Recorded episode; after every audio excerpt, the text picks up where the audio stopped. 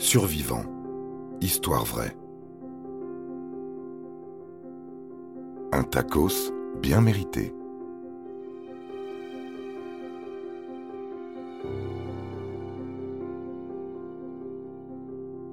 Le 29 août 2005, l'ouragan Katrina s'abat sur la Louisiane, le Mississippi et l'Alabama. C'est l'un des ouragans les plus puissants de l'histoire des États-Unis, de force 5, la plus élevée sur l'échelle de Saphir-Simpson.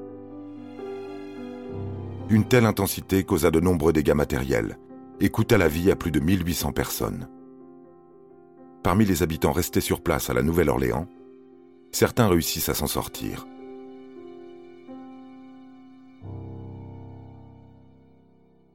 Le cas le plus étonnant est sans doute celui de Gerald Martin, 76 ans, retrouvé vivant 18 jours après le passage de l'ouragan. Depuis deux jours déjà, les vagues grossissent. Toutes les dix secondes, elles s'abattent sur le rivage Certaines mesurent jusque 2 mètres, puis 5 au matin du 29 août. Le baromètre a chuté et le vent souffle en rafale. Bientôt, il atteindra les 220 km heure.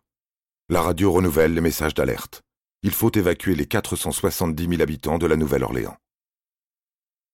Quitter la ville? Gerald Martin, 76 ans, y pensera après la messe. Oh non, plutôt après la petite sieste qu'il s'octroie toujours au retour de l'église. Sa famille est déjà partie, il priera pour elle, puis la rejoindra. Oui, mais voilà qu'au sortir de sa sieste, Gérald ne peut plus quitter sa maison, car elle se remplit d'eau.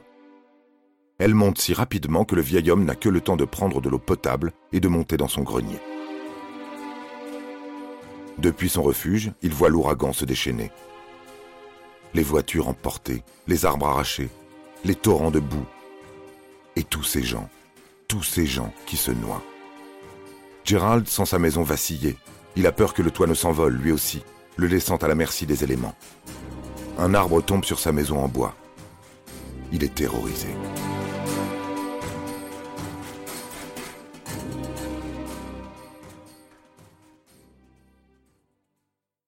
De longues heures d'angoisse s'écoulent avant que l'ouragan ne s'apaise.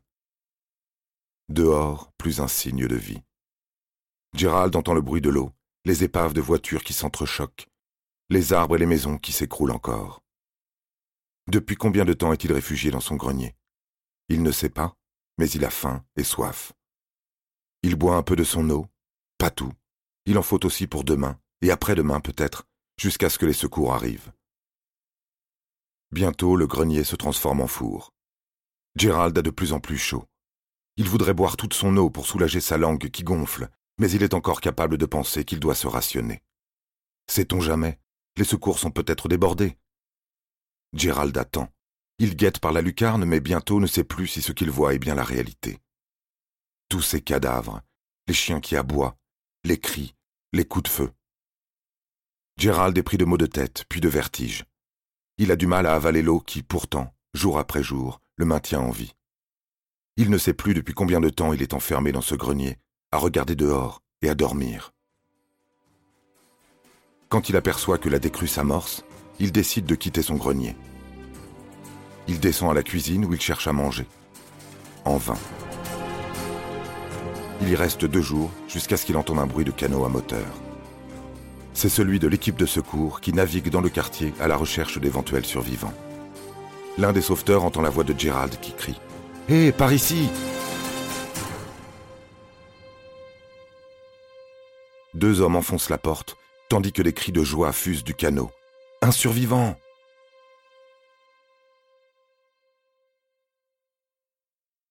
Quand il découvre Gérald, il est très affaibli, mais encore capable de parler et de se tenir debout. Il accueille même ses sauveteurs avec le sourire. Les sauveteurs apprennent alors au vieil homme que, du haut de ses 76 ans, il vient de passer 16 jours dans son grenier, puis deux dans sa cuisine sans nourriture ni contact humain. Avec seulement 4 litres d'eau potable. En chemin vers l'hôpital, il leur demande s'ils peuvent s'arrêter au Taco Bell.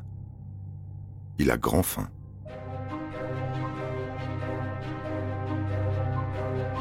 Vous avez aimé cet épisode?